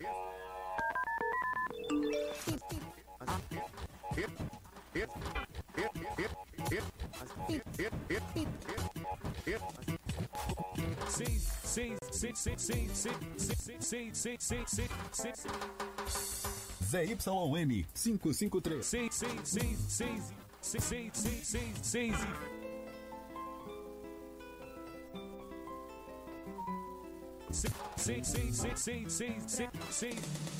Notícias sobre Criciúma e região com credibilidade no seu rádio? Acompanhe a Rádio Cidade em Dia.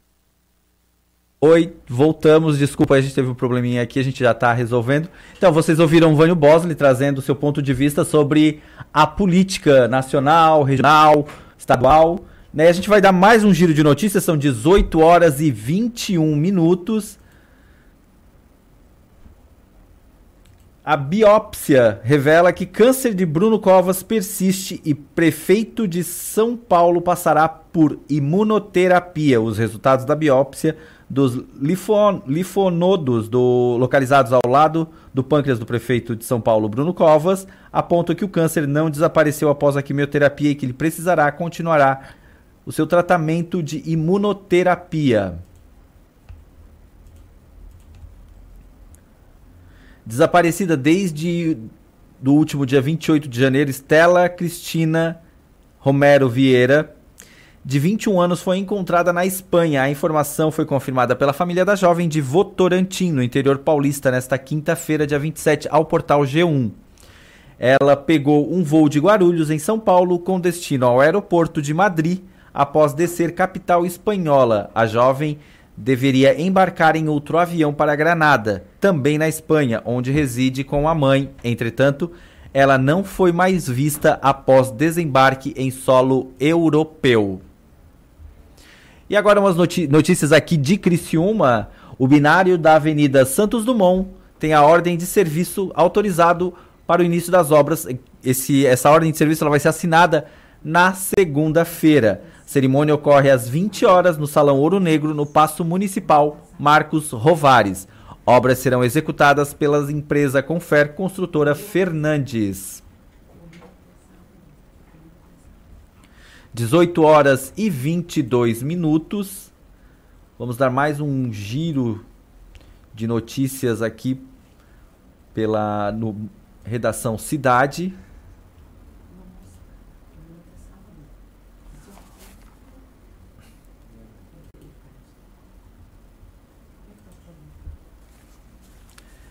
Cidade suíça deve ser abandonada por 10 anos para desmonte do arsenal. Ministério da Defesa estima haver 3.500 toneladas de explosivos enterradas desde a Segunda Guerra Mundial. Mitzel é uma cidadezinha no cantão de Berna, na Suíça, e deverá ser esvaziada por mais de uma década, informou o governo suíço nesta quinta-feira. O motivo é um enorme depósito de armas da Segunda Guerra Mundial escondidos no subsolo, que o Ministério da Defesa considera risco inaceitável. 18 horas 23 minutos. Daqui a pouquinho a gente vai pro com o Esporte em Dia com o Heitor Carvalho, ele hoje, né, vim falar sobre esporte em dia e você continua aqui com a gente na no Redação Cidade 89.1 FM.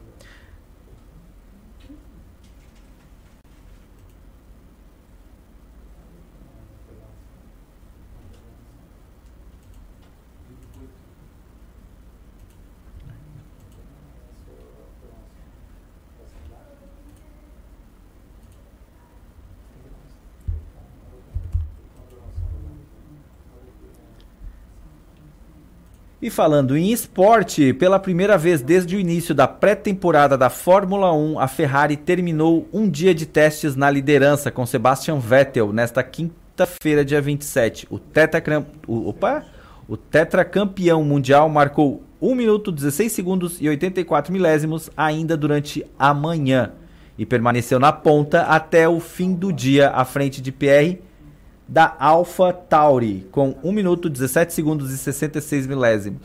Lance Stroll da Racing Point, com 1 minuto e 17 segundos. Um problema na pressão do óleo do motor prejudicou o treino de Lewis Hamilton, que deu apenas 14 voltas e marcou o pior tempo do dia, 1 minuto e 22 segundos. Jogador de clube italiano é diagnosticado com coronavírus. Atleta do Pianese, que disputa a Série C do campeonato italiano, não teve o nome revelado. Com mais de 520 casos confirmados de coronavírus na Itália, o Covid-2019 chegou nesta quinta-feira ao futebol profissional do país. Um jogador do Pianese, que disputa a Série C, foi diagnosticado com a doença.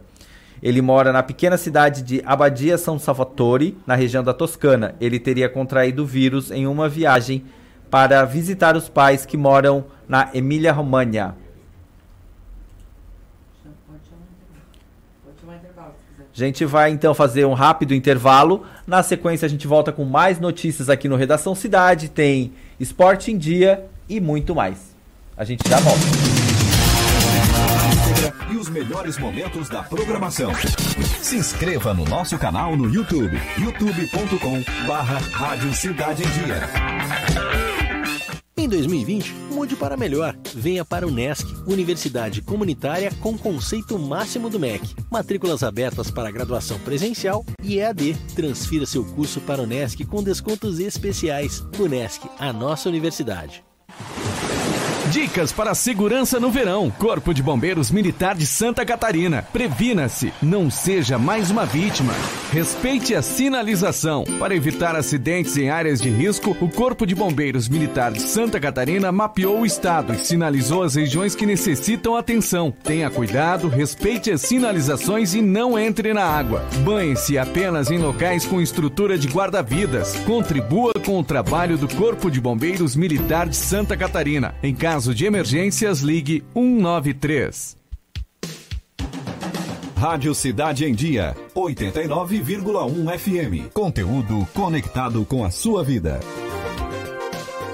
A Audi Center Criciúma convida você a se surpreender com a tecnologia de amanhã hoje. Nesse mês, condição exclusiva com preço de 2019. Audi A5 S-Line de 248.990 por 219.990. Venha tomar um café conosco e aproveite para fazer um test drive. Audi Center Criciúma, Avenida Gabriel Zanetti, 1480 Ceará. Fone 3443-6664. No trânsito de sentido à vida. Estamos com uma super promoção nos cinemas Arcoplex dela e Arcoplex Criciúma, onde o valor do ingresso é preço único para todos os clientes. Não tem meia entrada. Segunda, terça, quinta, sexta, sábado e domingo, você paga apenas 10 reais. Quarta promocional apenas 8 reais. Sábado maluco, último sábado do mês, você também paga somente 8 reais. Nossa! Você não pode perder. Aproveite, venha para Arcoplex Cinemas. Amor, não fique preocupado, mas hoje à noite eu sonhei com o meu ex. Papai, eu tenho dois namorados e estou pensando em ampliar pra três. Querida, me desculpe a franqueza, mas acho que você engordou. Vovó, aquela sua sobremesa é muito ruim, foi por isso que sobrou. Aquele seu perfume que eu adoro, hum, lembra minha primeira namorada. Aquela sua camisa autografada do Brasil não sumiu, eu dei pro filho da empregada. Eu uso seu batom e seus vestidos sempre que você está dormindo. A cada dez vezes que a gente namora, em oito delas acabo fingindo. Tem muitas coisas que a sua família não precisa saber. Mas se você é doador de órgãos, isso você tem que informar. Seja um doador, avise sua família. Uma campanha da APAR. Uma campanha Grupo Catarinense de Rádios. Oi, pessoal. Eu sou Márcio Mariano e estou aqui na Rádio Cidade em Dia, de segunda a sexta-feira, no programa Boa Noite Cidade. Aguardo vocês a partir das 20 horas, abrindo espaço para as notícias dos bairros, entrevistas com líderes comunitários, lideranças políticas e muito mais. Então, sintoniza aí no 89,1 FM e segue a gente no youtube.com barra Rádio Cidade em Dia para assistir todos os nossos conteúdos.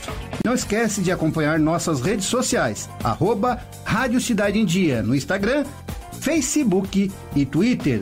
Rádio Cidade em Dia, conteúdo de qualidade no ar e na palma de sua mão.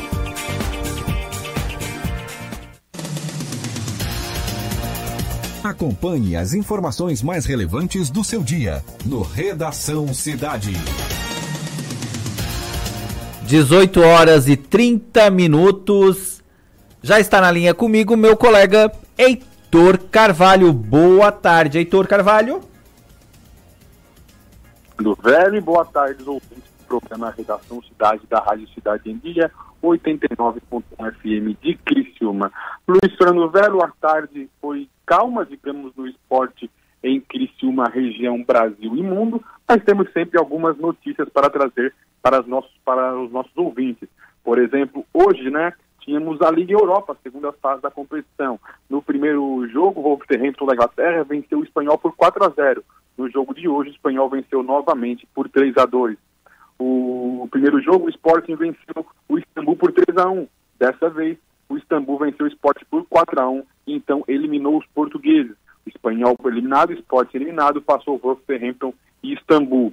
O Getafe e o Ajax 2 a 0 para o Getafe. O Ajax e o Getafe ainda não terminaram sua partida, mas em compensação, Bayer Leverkusen e Porto já terminaram. O Bayer Leverkusen venceu o primeiro jogo por 2 a 1 e o terceiro agora, o segundo jogo agora também hoje por 3 a 1 Então, Porto eliminado, Esporte em Porto eliminados.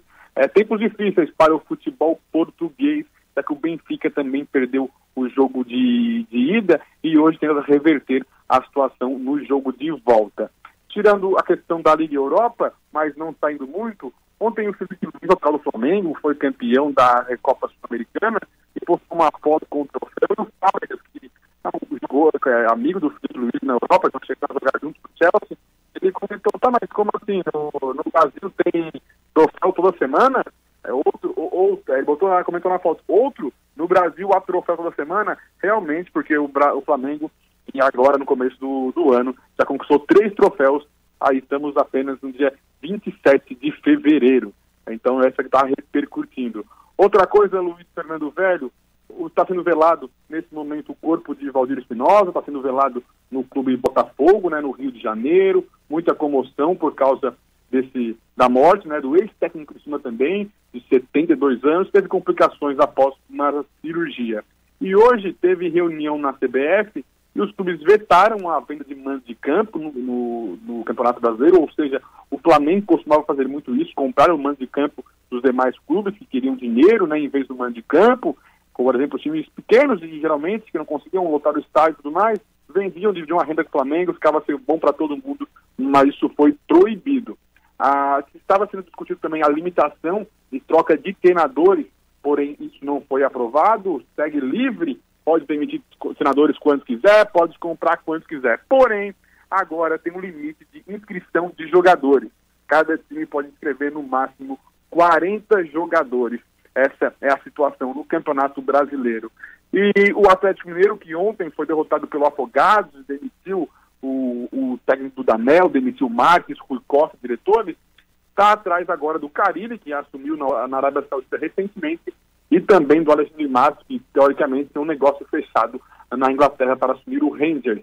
Mas, o, de qualquer forma, o Atlético Mineiro quer resetar todo o trabalho que fez até agora, de acordo com o presidente, e recomeçar do zero. E esse recomeço passaria, então, por esses dois, por esses dois profissionais, o Alexandre Matos e também o, o técnico Caribe. Isso seria no Atlético Mineiro. E no Cristiúma Esporte Clube, hoje o João Carlos, atacante da base do Cristiúma, o profissional, conversou com a imprensa e falou sobre a preparação né, para o jogo do final de semana contra o Brusque, mas não temos nada novo no Criciúma ainda para o duelo do fim de semana, a não ser, é claro, a expectativa da torcida por voltar a ver o Criciúma em campo. E, eu, e claro, né, Luiz, a, a declaração do Carlos Henrique Alamini, que hoje deu entrevista na Rádio Cidade em Dia, e isso aí está repercutindo essa esse material divulgado pela FIC, né, essa reunião que foi feita para tentar é, manter a valorização da marca Criciúma Esporte Clube. E amanhã trazemos mais informações do esporte no Esporte em Dia, no comentário de manhã, no programa Central do Esporte e, é claro, ao final do dia no Redação Cidade, Luiz Fernando. Certo, Heitor Carvalho, muito obrigado por esse olhar aí na pelo esporte em geral. E amanhã, então, acompanhe a partir das seis e meia no Cidade em Dia, no Em Dia com a Cidade ali, Heitor vai trazer comentários e depois no Central do Esporte. Heitor Carvalho, muito obrigado. Forte abraço, Luiz Fernando. Então, gente, tá aí. A gente acabou de conversar com o Heitor Carvalho, 18 horas 35 minutos. E a gente ainda falando em esporte, eu vou falar. A gente vai ouvir agora o boletim sobre os Jogos Olímpicos e a reforma tributária que serão destaques nas comissões do esporte e turismo.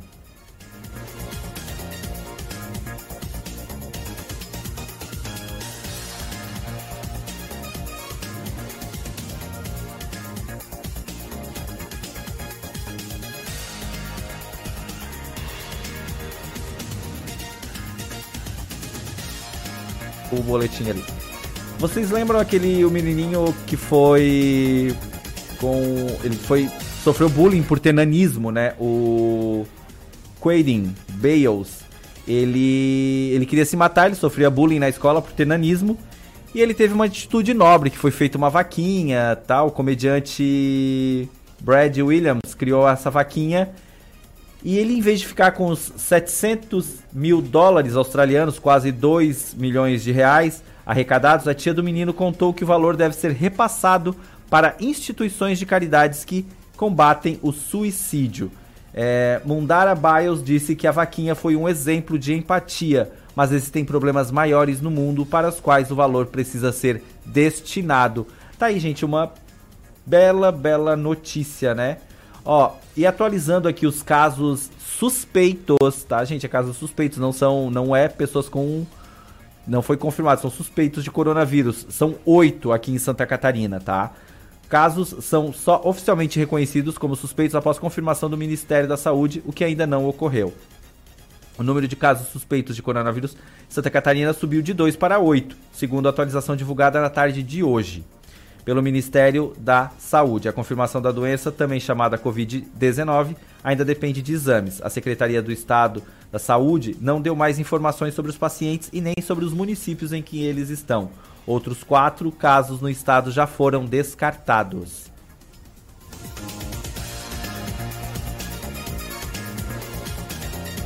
E no Brasil, o caso de suspeitos passou de 20 para 132. Trata-se do maior número registrado desde que o vírus começou a ser monitorado, de acordo com o Ministério da Saúde. Defesa de Joesley concorda com a suspensão do processo do STF. PGR quer fazer reunião com, de reconciliação sobre revogação de acordos de delação do executivos da JIF. A defesa de Joesley Batista concordou com o pedido da PGR na semana passada para suspender por 60 dias o andamento da ação que tramita no STF sobre a revogação dos acordos de delação dos integrantes do grupo JIF.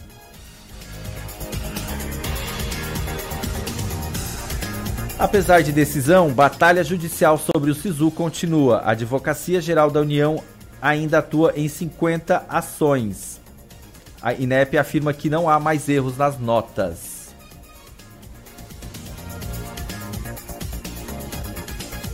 Vamos dar mais um giro de notícias aqui.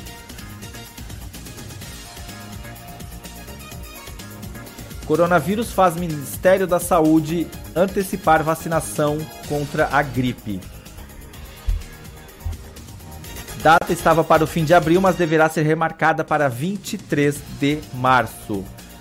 O Ministério da Saúde vai antecipar a campanha de vacinação contra a gripe para 23 de março por causa do coronavírus. O Brasil teve o primeiro caso da doença anunciado oficialmente pelo governo federal na última quarta-feira. O paciente é um empresário de 61 anos que esteve na Itália entre os dias 9 e 21 passados. A data inicial da campanha estava prevista para o fim de abril.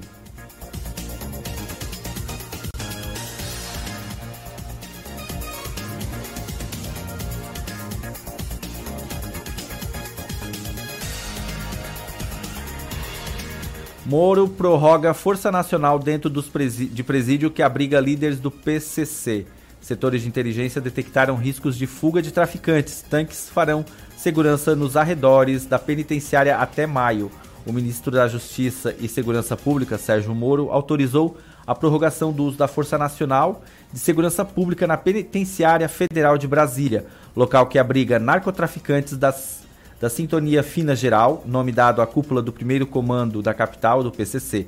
Militares serão responsáveis por ações de policiamento, de guarda e vigilância dentro do próprio presídio. E Morro da Fumaça abriu nesta quinta-feira, dia 27, concurso público e processo seletivo para diversas áreas de atuação. Ao total, são mais de 50 oportunidades disponíveis. As inscrições podem ser realizadas até o dia 27 de março, exclusivamente pela internet. O edital e mais informações podem ser obtidos no site oficial do município www.morrodafumaça.sc.gov.br.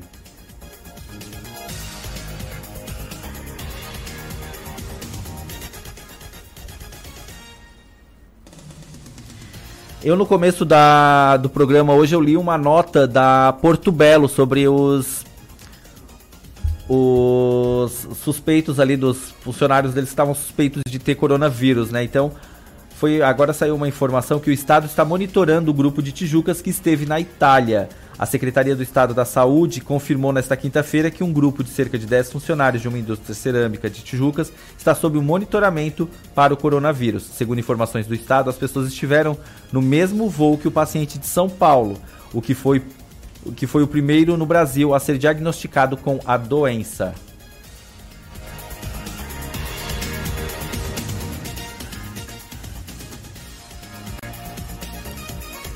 Cidade está de luto. O corpo de jovens que morreram na Serra de Santa Catarina está sendo velado no Paraná. Cidade toda está de luto. O velório das quatro jovens que morreram no acidente na BR-282 em São José do Cerrito, na Serra Catarinense, será. Na, o acidente aconteceu na noite de terça-feira, dia 25. Começou hoje por volta das 5 e meia da manhã, na cidade de dois vizinhos, no sudeste do Paraná. Os corpos são velados no centro comunitário da paróquia Imaculada Conceição. Paloma Correia Walter, de 26 anos, Bruna Silvestro, de 25, Ana Caroline Basso, de 26 e Bruna dos Santos, também de 26, estavam em um Onix com placa de dois vizinhos do Paraná, que se chocou com um Toyota de Erechim.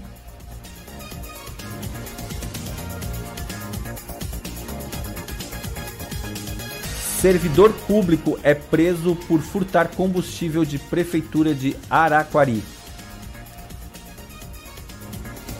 Ele era responsável, ele, ele responderá pelo crime de peculato com pena prevista de 2 de dois a 12 anos de prisão.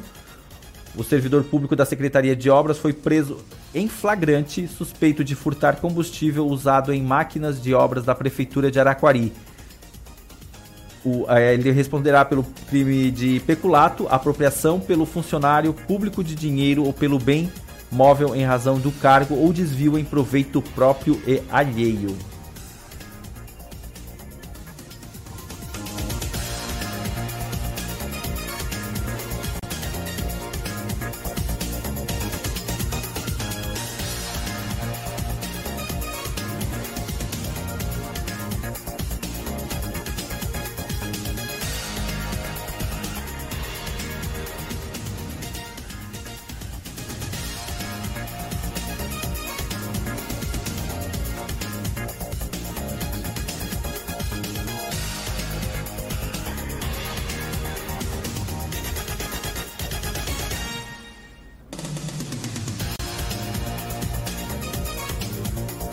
Flamengo chega ao terceiro título em 2020 e fatura quase 9 milhões em premiações. O Flamengo confirmou favoritismo neste começo de temporada e faturou as três taças que disputou até o momento, fato que já valeu ao clube um ganho de 8.799.960 reais em premiações. A maior parte desta quantia veio com a conquista da Recopa Sul-Americana na quarta-feira contra o Independente Del Valle. Carnaval de Santa Catarina teve cinco mortes por afogamento. O Corpo de Bombeiros de Santa Catarina divulgou nesta quinta-feira o balanço dos atendimentos realizados no estado durante o período de carnaval entre as 12 horas do dia 21 de fevereiro e as 12 horas de 26 de fevereiro. Em toda Santa Catarina foram 2.971 ocorrências atendidas pelos bombeiros. Cinco mortes por afogamentos foram registradas, todas em áreas não monitoradas pelo Corpo de Bombeiros Militares de Santa Catarina.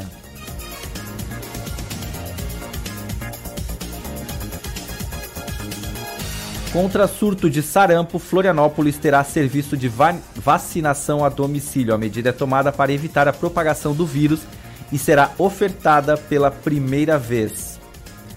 A Secretaria Municipal de Saúde de Florianópolis homologou neste mês um contrato para aplicação nas ações das, de controle de sarampo e outras emergências em saúde públicas no valor de 200 mil reais.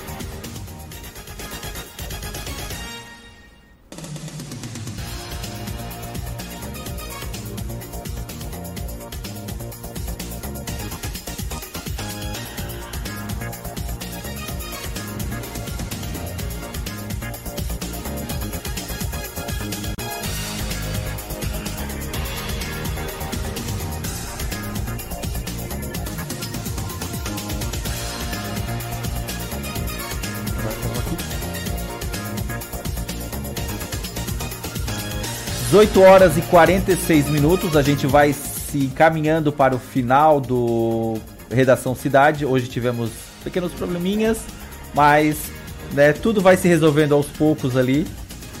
Então, daqui a pouco tem a Beatriz Formanski com o programa atual. E, como sempre, encerrando toda a programação da Rádio Cidade em Dia, tem o Márcio Mariano. Hoje teremos uma entrevista especial na rádio, no programa do Márcio Mariano, né, Sharon Freitas? Ministro da Defesa descarta intervenção militar no Ceará. Fernando Azevedo diz que, diz que o presidente Jair Bolsonaro ainda não decidiu se vai prorrogar a operação de garantia de lei e ordem no estado. Decreto publicado após motim de policiais militares vence amanhã, sexta-feira, 28 de janeiro. Calor é uma boa para o vírus. Aliás, não é uma boa para o vírus. Hoje tá complicado, tá travando. 18 horas e 47 minutos, a gente vai vai se encaminhando para o final. Aluna de 16 anos processa estado de Santa Catarina por doutrinação esquerdista em sala de aula. Mãe e filha alegam prejuízos causados por professora de história e pedem 100 mil reais em indenização. Uma estudante de 16 anos e sua mãe entraram na justiça pedindo reparação de danos contra o estado de Santa Catarina. Elas, elas alegam que foram vítimas de doutrinação esquerdista por uma professora da rede estadual de ensino e pedem 50 mil reais de indenização para cada uma, somando 100 mil reais.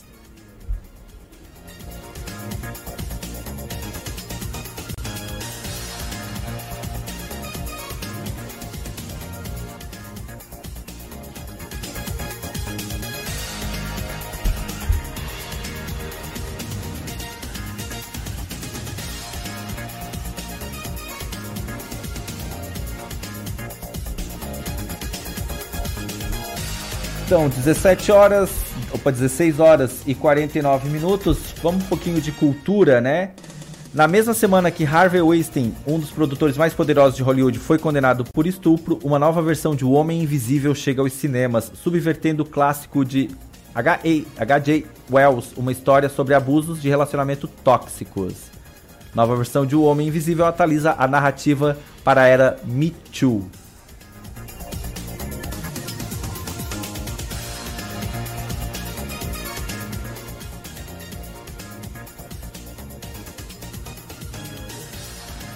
Governo do Rio rebate relatório da anistia sobre violência policial violência dos, e violação dos direitos humanos. Relatório divulgado pela Anistia Internacional apontou que o ano de 2019 foi marcado por retrocessos dos direitos humanos no Brasil e o crescimento da violência policial alimentada por discursos de chefes de estados. O documento afirma que no Rio de Janeiro, o governador Wilson Witzel fez declarações à chamada guerra às drogas, que foram usadas como pretexto para intervenções militares vi policiais violentas. Em nota, o governo do Rio informou que a alternativa proposta pela entidade agravou historicamente o problema e criou mais vítimas. O levantamento da Anistia Internacional monitora os direitos humanos em 24 países das Américas.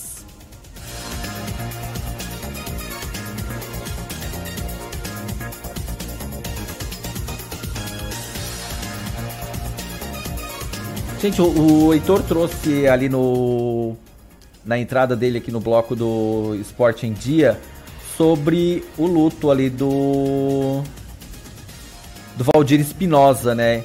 O Paulo Vinícius, é, o Paulo Vinícius Coelho destaca que Espinosa era um dos grandes, uma das grandes figuras históricas do Botafogo e do Grêmio. O técnico Renato Gaúcho disse que perdeu seu segundo pai.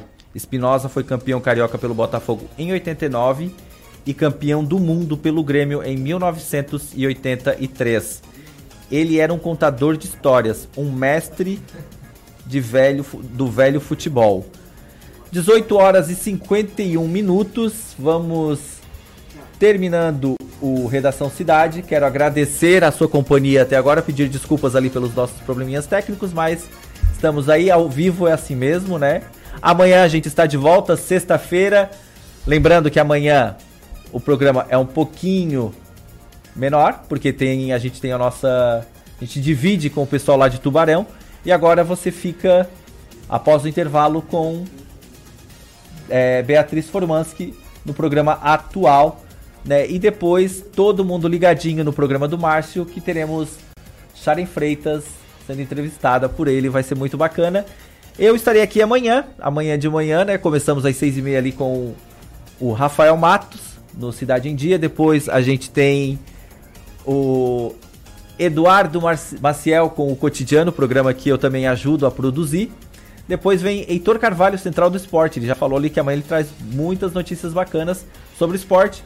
Depois aquele debate legal, aquele bate-papo com o Ricardo Lopes.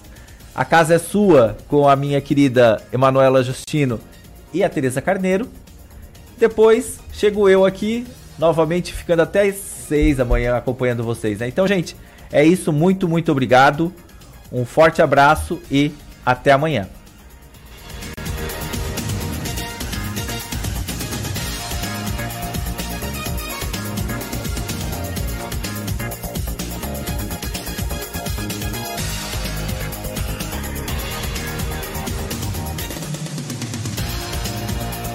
Fechamos a conta de mais um dia cheio de notícias. Fique conectado com a gente nas nossas redes sociais e fique por dentro de tudo o que acontece. Até a próxima edição do Redação Cidade com Heitor Carvalho e Fabrício Júnior. Oferecimento Unesc. Matrículas abertas. Formação e inovação para transformar o mundo.